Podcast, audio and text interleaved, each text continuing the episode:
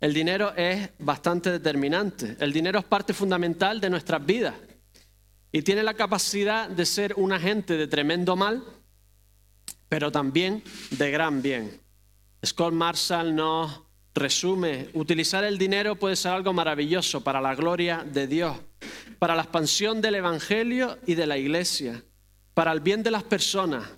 ¿Cuántos hospitales han fundado? Escuelas, centros para desintoxicación, violencia de género, orfanatos, escuelas para adultos, centros de fisioterapia. Yo fui a un centro de fisioterapia en Marruecos donde eh, estaba fundado por cristianos y daban ayuda a aquellos que no se les daba ninguna ayuda y no se les apoyaba desde el gobierno, familias, etcétera, fundado completamente por cristianos y esto ha sido una tónica general de la iglesia cristiana en toda la historia. Se ha abusado mucho por un lado, pero por otro lado también se ha, utilizado para gran bien. los países más caritativos que más dan a obra social y que más dan a otros países son cristianos. Está dentro de nuestro ADN. No podía ser de otra forma. El país que más da es un país de tradición cristiana, no en sí cristiano, pero de tradición cristiana, Estados Unidos. Bueno, no hay ningún país cristiano realmente, ¿no? Pero con tradición cristiana. Y los 20 primeros que más dan son cristianos, todos cristianos, de tradición cristiana, menos uno. Así que está en nosotros ayudar a los demás, está en nosotros utilizar nuestras riquezas para el bien. Y hablaremos entonces de las riquezas. Jesús dejó algunas cosas muy claras. Primero, acumular riquezas en este mundo no tiene ningún sentido, porque nos vamos a ir como vinimos, ¿no? Sin nada. Lucas 12, 20 al 21. Un hombre rico tiene una gran cosecha y está pensando en cómo acumularla, cómo, eh, cómo eh, atesorarla, ¿no? Construir un granero más grande. Y Jesús le dice, necio, esta noche vienen a pedirte tu alma, es una parábola. Y lo que has guardado, ¿de quién será? Así es el que hace para sí tesoro y no es rico para con Dios. Por lo tanto, acumular cosas que vivimos en una sociedad que, quieras que no, está abusando de otras personas, está en cierta forma todo corrompido. Por lo tanto, Dios nos dice, ¿cómo puedes redimir entonces todo este dinero?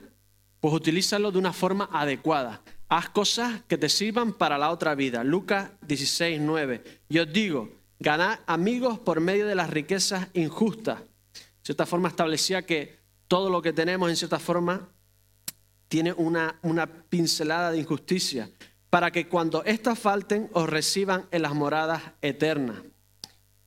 Otro principio, todo viene, todo lo que tenemos viene gracias a Dios. Salmo 24.1. Del Señor es la tierra y su plenitud, el mundo y los que en él habitan. Oye, pero yo trabajo, hago las ocho horas, eh, no falto, yo he estudiado, me he gastado mi dinero, yo produzco, yo Vale, de Dios viene todo, pero yo me lo he trabajado. ¿Y la salud que tienes para hacerlo? ¿Y la familia que te apoyó para que estudiaras eso, estuvieses en un sitio? ¿Y la cosa es que estás aquí, no estás en otro país?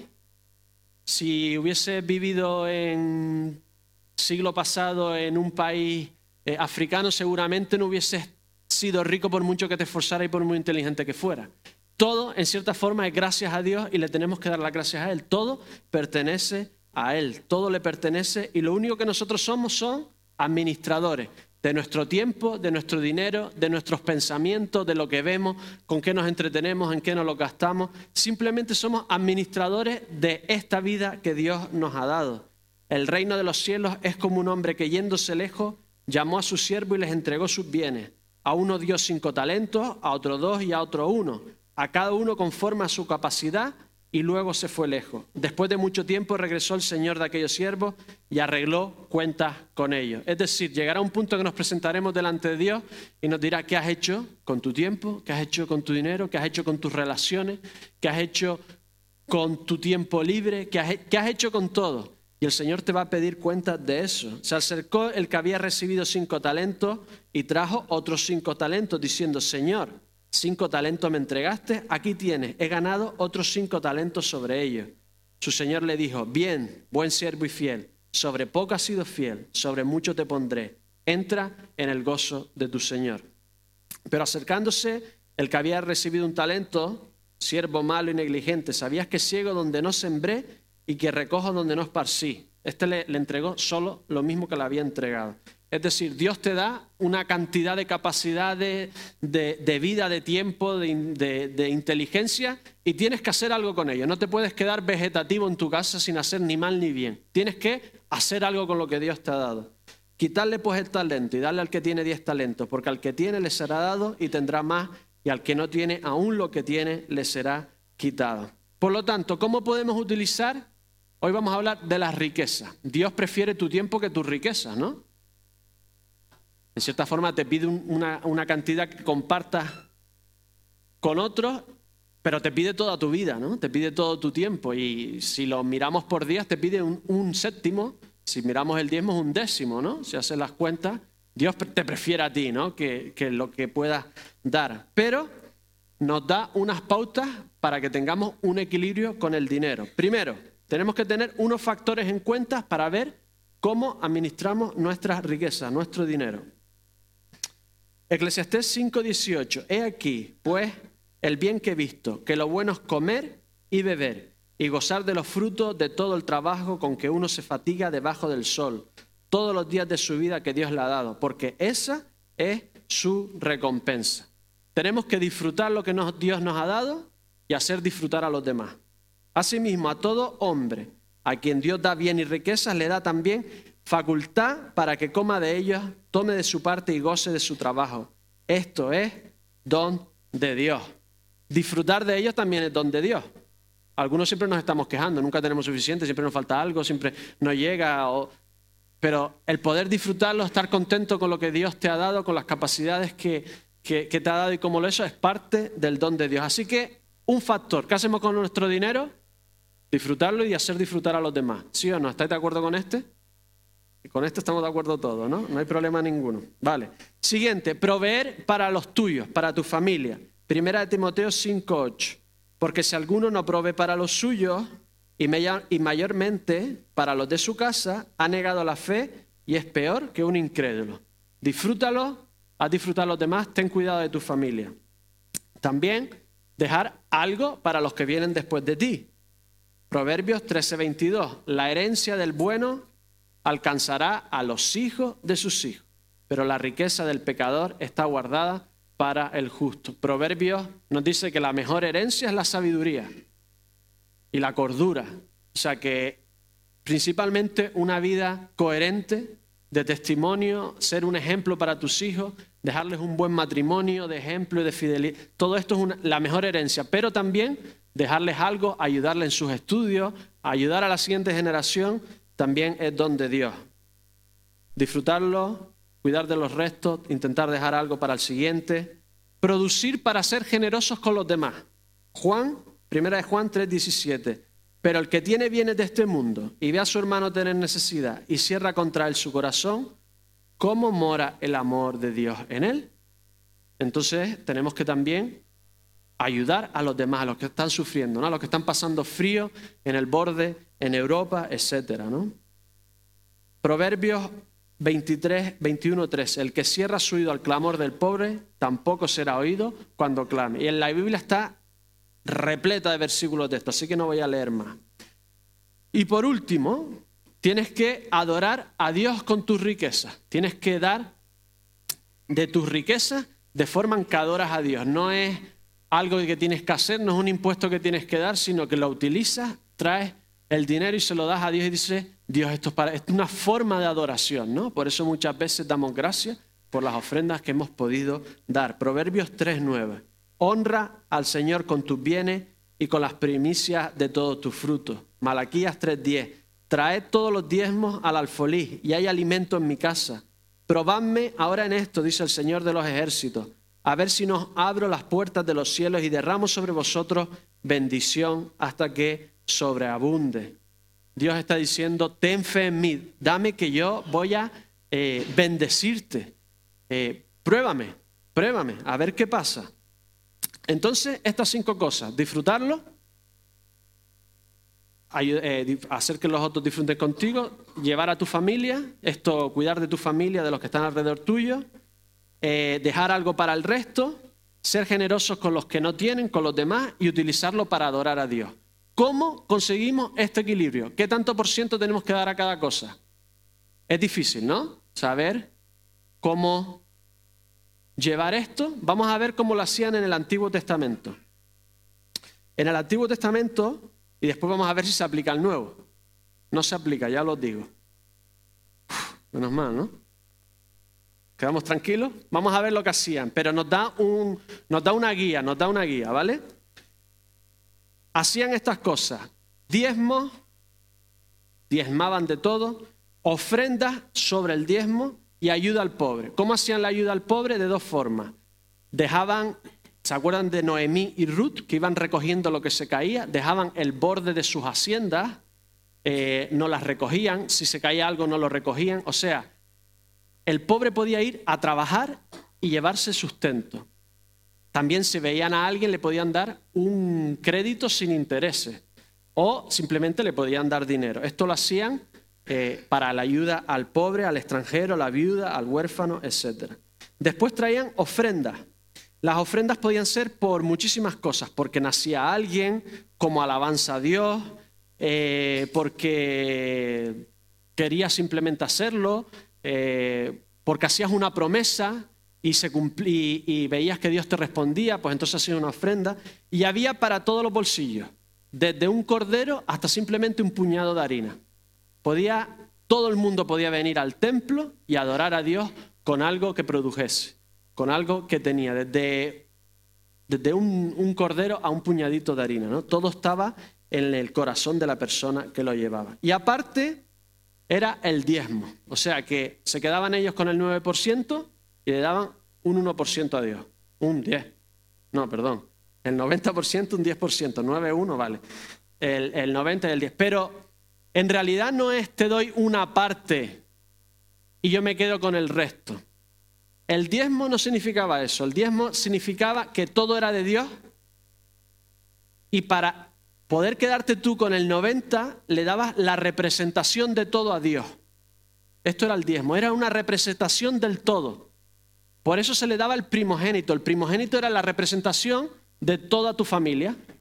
Se le daba a Dios el primogénito, ¿no? Se le se daba una ofrenda por el primogénito porque para tú poderte quedar con toda tu familia era la representación del todo. Todo es de Dios, así que le doy la representación del todo a Dios.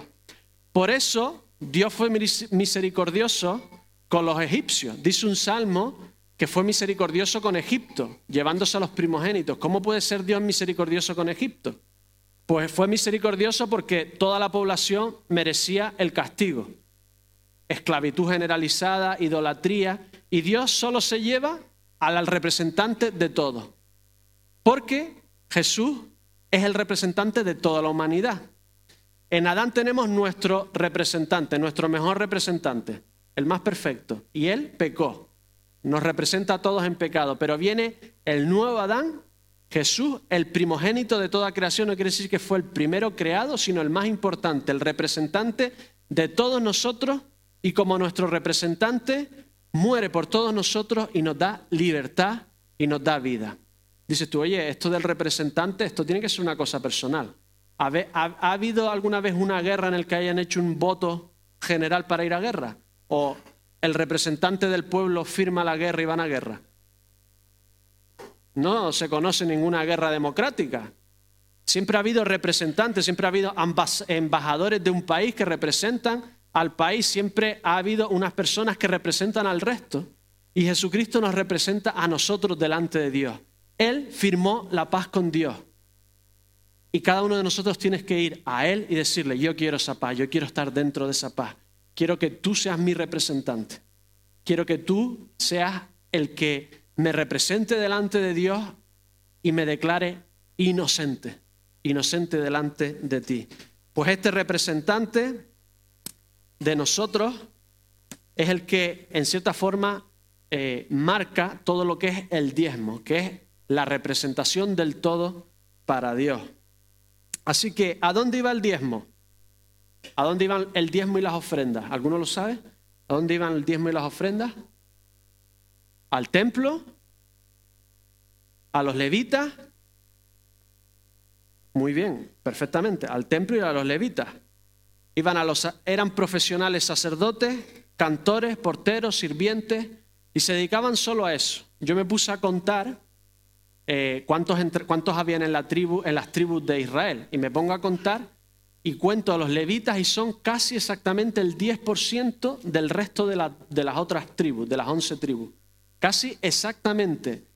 La diferencia eran de 230 personas y Dios les pide que pongan una ofrenda por esos que les faltaba. Así que Dios tenía hasta control de natalidad de estas personas. Por eso era el 10%. Por eso los judíos, cada 10 hombres, cada 10 familias, pues hacían, podían hacer una sinagoga, porque cada 10 tienes un sueldo entero, ¿no? Ahora, ellos se dedicaban a la vida espiritual del pueblo, a enseñarlos y también a gobernarlos. Pero tenían este privilegio, ¿no? Oye, qué rostro, los demás trabajando y estos aquí en el templo, todo el día cantando. Eh, sí, pero ellos no podían tener heredad, no podían tener tierra, no podían hacer negocio, no podían hacerse ricos. Ellos se, dice que su heredad era Dios, no podían tener nada más que Dios, esa era su propiedad, Dios mismo. Mire qué versículo más precioso. Salmo 33, 12. Bienaventurado la nación cuyo Dios es el Señor, el pueblo que le escogió como heredad para sí. Diferentes versiones hay de cómo interpretar este versículo, pero lo que está diciendo es que Dios, de todo el universo, lo único que quiere heredar, ¿qué es? ¿Lo tenéis o no lo tenéis? No, a lo mejor no lo tenéis. Nosotros. Dice que bendito el pueblo en el que su heredad, perdón, lo leo, el pueblo que él escogió como heredad para sí, que nosotros somos su herencia, es lo único que quiere de este universo. Nosotros, ¿no? Qué precioso. Y cada tres años hacían doble diezmo. Cada tres años hacían un doble diezmo que iba a templo, pero también iba a los huérfanos, viudas y extranjeros. Entonces tenían, por cada diez familias, tenían un levita. Imagínense la cantidad de misiones que se podría hacer si en nuestras iglesias por cada 10 familias tuviésemos una persona que pudiésemos aportar, ¿no? Sería maravilloso. Y todo esto siempre se hacía en adoración. Siempre era un motivo de adoración, no era dar un impuesto y ya está. Era ir a Dios y adorarlo y darle gracias por todo lo que me has dado, que yo te puedo dar la representación de todo esto. ¿Sigue vigente el diezmo?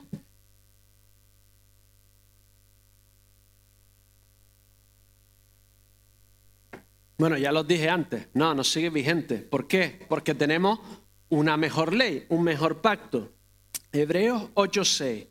Pero ahora tanto mejor ministerio es el suyo, cual es mediador de un mejor pacto, establecido sobre mejores promesas. Mira lo que dice la revista cristiana, publicó un artículo y decía, nuestra gente menores de 55 años ha crecido hipnotizada por el materialismo y hay una tremenda presión para que las familias gasten, gasten y gasten. Y agrega después, he oído que la generación que creía en la tradición del diezmo está en tres lugares, hospitales, hogares de ancianos o cementerios.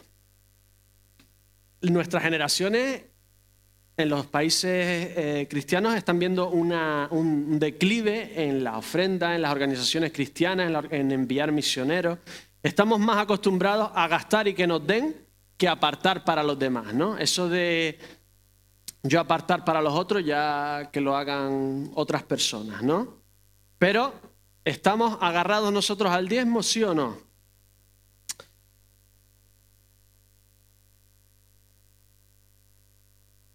Mm, no, ah, ya he dicho que no, claro. Jesús, ¿qué dijo Jesús de todo esto? Mateo 23, 23. Hay de, hay de vosotros, escribís fariseos, hipócritas, porque diezmáis la menta y el anís y el comino y dejáis lo más importante de la ley, la justicia, la misericordia y la fe. Esto era necesario hacer, era necesario diezmar sin dejar de hacer aquello. Entonces, ¿es necesario diezmar o no? Ah, pero se lo está diciendo a judíos. Uf, menos mal. No, se lo estaba diciendo a fariseos, que eran judíos. O sea, los judíos lo hacen, como la mayoría de nosotros no somos judíos. Oye, que lo hagan los judíos, ¿no? En el Antiguo y en el Nuevo hay cosas que continúan y que, y que no continúan. Por ejemplo, eh, matar sacrificar un cordero, ¿continúa o no continúa? No continúa, ¿no? Eh, no matarás. Continúa, ¿no? Eh, el divorcio. ¿Te puedes divorciar? La cosa es que en el nuevo no solo no lo que lo quite, sino que lo pone peor. O sea, te pone unas restricciones mucho más amplias para, para decir, oye, me puedo divorciar. O sea, que todavía lo empeora. Así que en cierta forma, os voy a decir algo, no estamos sujetados al diezmo, pero si nuestra justicia no fuese mayor que la de los escribas y los fariseos, no entraremos en el reino de los cielos. Puede que no solo sea el diezmo, sino que si tenemos la capacidad, todavía tengamos o debiéramos dar mucho más. ¿Cómo podemos saber si continúa o no continúa? Pues buscamos cosas en el Nuevo Testamento a ver qué nos dice. Así que Pablo nos ha fastidiado un poquito. Primera de Corintios 9, 13 y 14.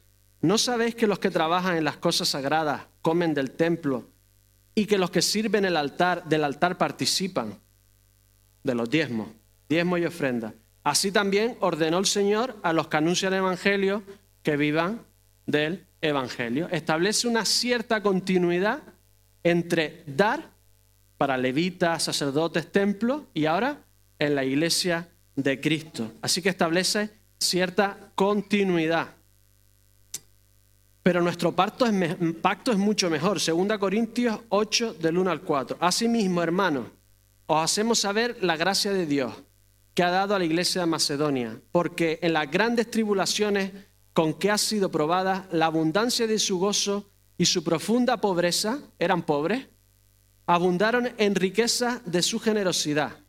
Doy testimonio que con agrado, que con agrado han dado conforme a su fuerza y más allá de su fuerza. Han dado lo que tenían que dar y muchísimo más de lo que tenían que dar, pidiéndonos con muchos ruegos que les consideráramos el privilegio de participar en este servicio para los santos. Es decir, daban mucho más allá de lo que la ley les podía pedir.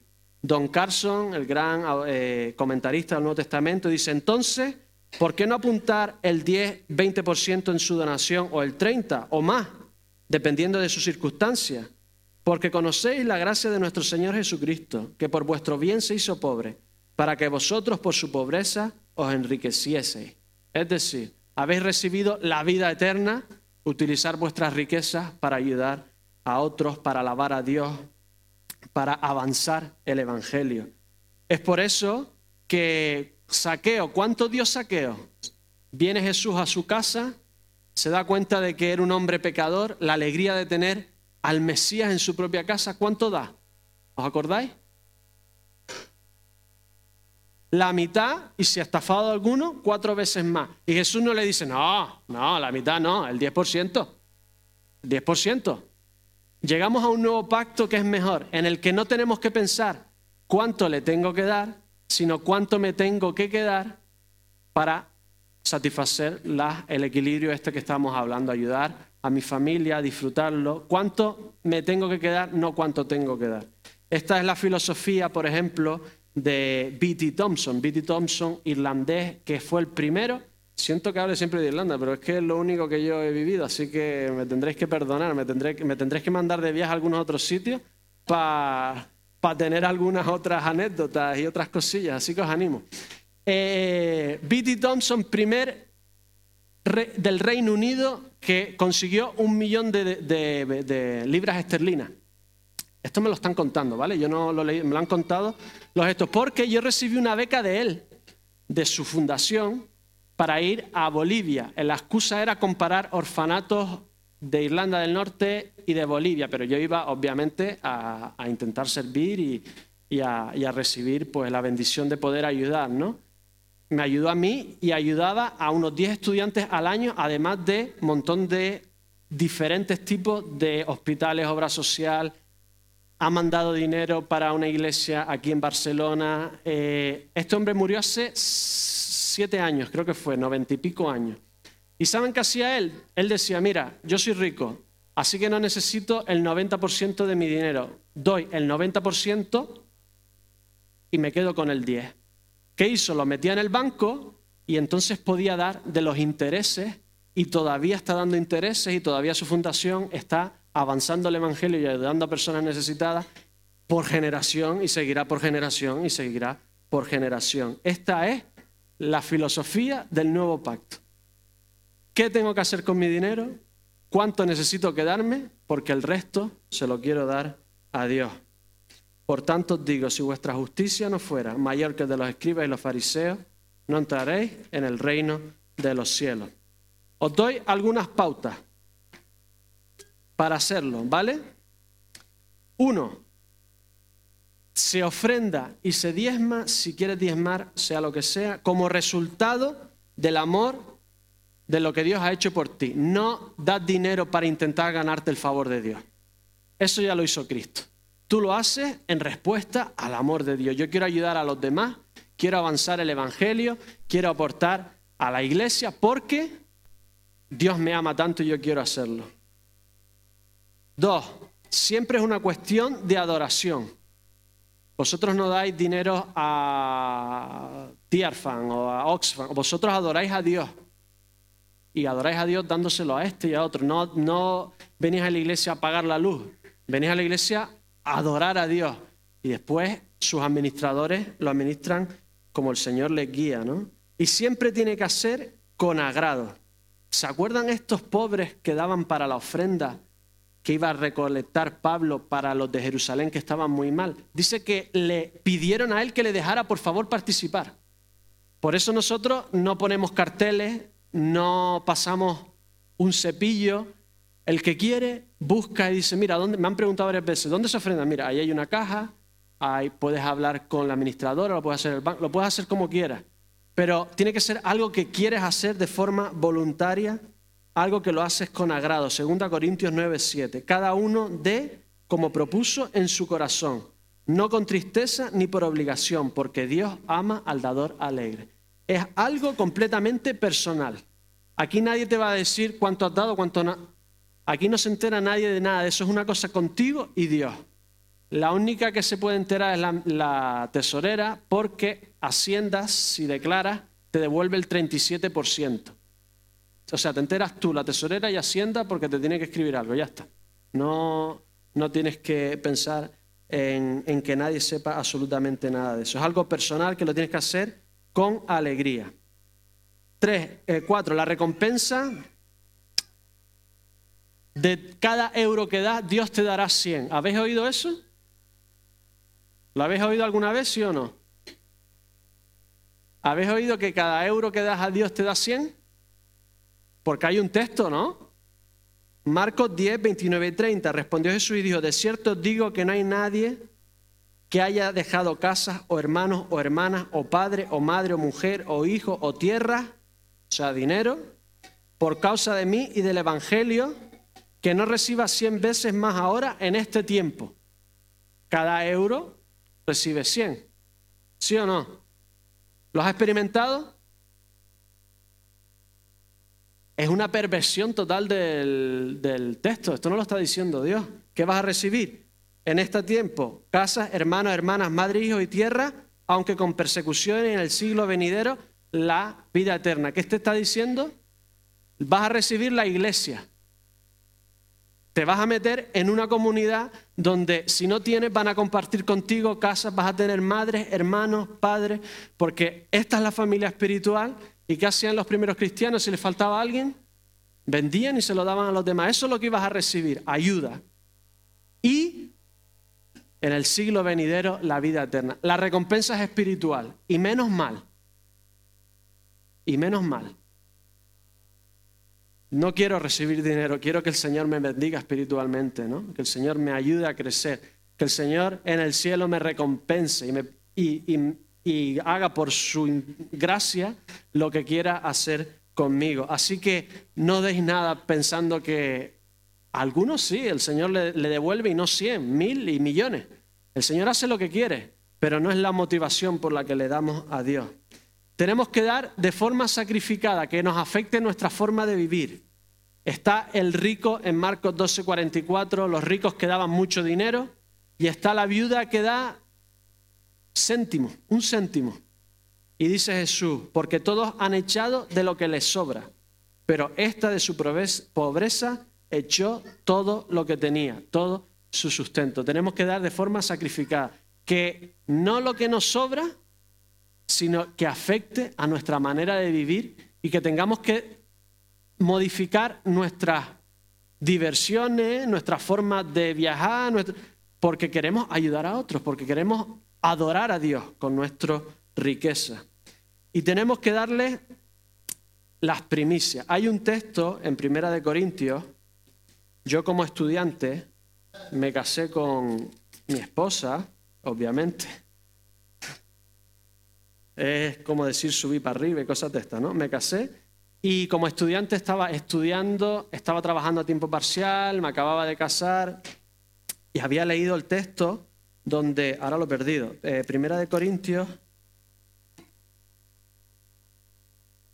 donde dice que al final de la semana, la ofrenda a los santos, Primera de Corintios 16, dice que al final de la semana, os lo leo, cada primer día de la semana, cada uno de vosotros ponga aparte algo según haya prosperado, guardándolo para que cuando yo llegue no se recoja entonces ofrenda. Entonces yo esperaba a final de mes a ver si me sobraba algo para ofrendar a la iglesia. ¿Sobraba o no sobraba nada? Soy yo un mal administrador, nos pasa casi todo. Lo que tenemos más o menos lo gastamos. Yo noto que cuando ahorro un poco se me rompe algo. El Señor me da la gracia de esperarse a que ahorre unos cuantos cientos de euros para que se me rompa algo. No se me rompe nada hasta que no tenga algo ahorrado. Gracias al Señor. Entonces no me funcionaba nunca. Y claro, yo me di cuenta que este texto no se aplicaba a lo que sería la ofrenda normal de la iglesia. Era una ofrenda especial para llevar a los que estaban pasándolo mal en Jerusalén. Era algo especial, era algo extraordinario. Es como nuestra ofrenda de Navidad. No era lo que se pedía a Dios, lo que Dios te pide es la primicia, lo primero. Por lo tanto, empezamos, sobre todo mi mujer me, me decía, tenemos que dar algo al principio. Porque la primicia, lo primero que das es lo que más te importa, que es lo primero que sale de vuestro sueldo.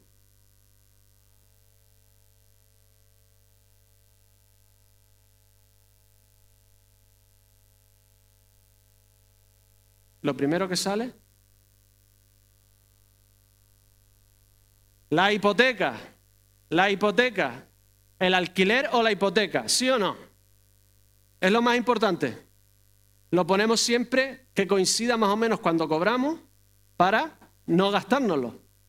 Esto es lo más importante de nuestro corazón, lo más importante de nuestra vida. Dios quiere lo más importante de ti. En una sociedad agrícola daban las primicias. Las primicias quiere decir que daban lo primero, la primera cosecha iba para Dios. Tenían varias cosechas durante el año, muchas cosechas diferentes en diferentes tiempos según el producto. Y la primera la daban para Dios. ¿Qué quería decir? Que daban en fe, porque no sabían si iba a venir una helada, si iba a venir eh, un mal viento, si iba... pero lo primero, en fe, sin saber cuánto iban a producir realmente, lo daban a Dios. Lo primero tiene que ser Dios. Así que empezamos a dar el 5%. Como no estamos en el Antiguo Testamento, no tenemos que dar el diezmo. Empezamos con el 5%. ¿Y llegábamos al final de mes? Sí. ¿Nos lo gastamos todo? Sí. Y después dimos el 7%. ¿Llegamos al final de mes? Sí. ¿Nos lo gastamos? Sí. Y después pudimos dar el 10%, etcétera, etcétera, etcétera. Probamos al Señor y vamos a ver cómo el Señor nos ayuda a honrarlo a Él para poder ayudarlo a Él y a otros y darle siempre lo mejor, lo primero, en fe. Primero en fe al Señor. Siete, generosamente. Primera de Timoteo 6.8. Primera de Timoteo 6.8. Que hagan bien, que sean ricos en buenas obras, dadivosos y generosos. Tenemos que hacerlo generosamente. Y al que tiene más, más se le pide.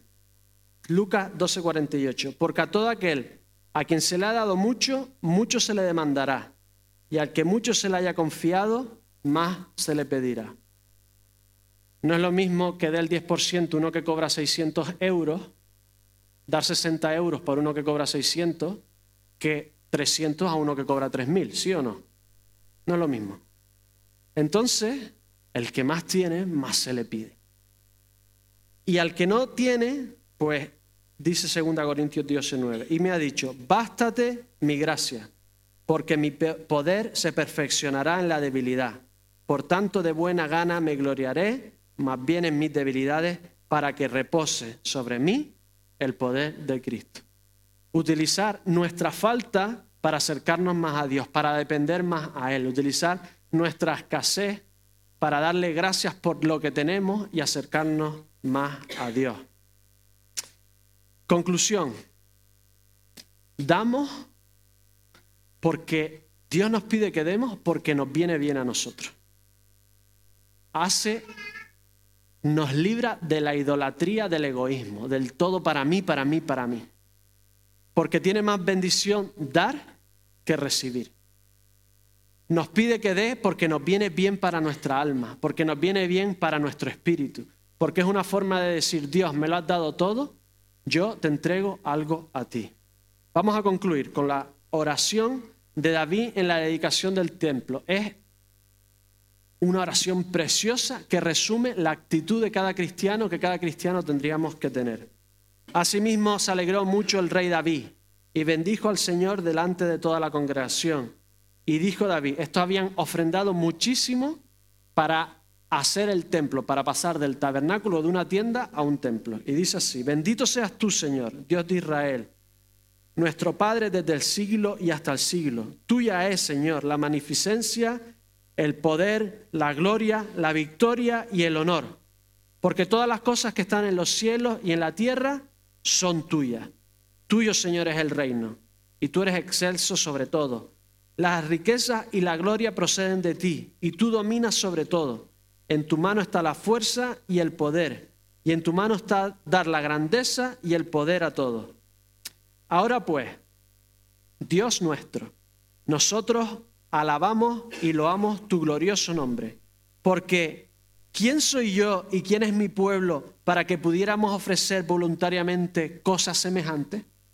Es un privilegio que tenemos nosotros de adorar a Dios con nuestro dinero. Solo sus hijos tienen ese privilegio. ¿Quién somos nosotros para poder hacer eso? Pues todo es tuyo y de lo recibido de tu mano te damos, porque nosotros, extranjeros y advenedizos, somos delante de ti. Somos extranjeros, estamos pasando de esta tierra por un tiempo y después tendremos otro destino, ¿no? Como todos nuestros padres. Y nuestros días sobre la tierra, cual sombra que no dura. Somos un suspiro, ¿no? En esta tierra. El Señor Dios nuestro, toda esta abundancia que hemos preparado para edificar casa a tu santo nombre, de tu mano procede y todo es tuyo.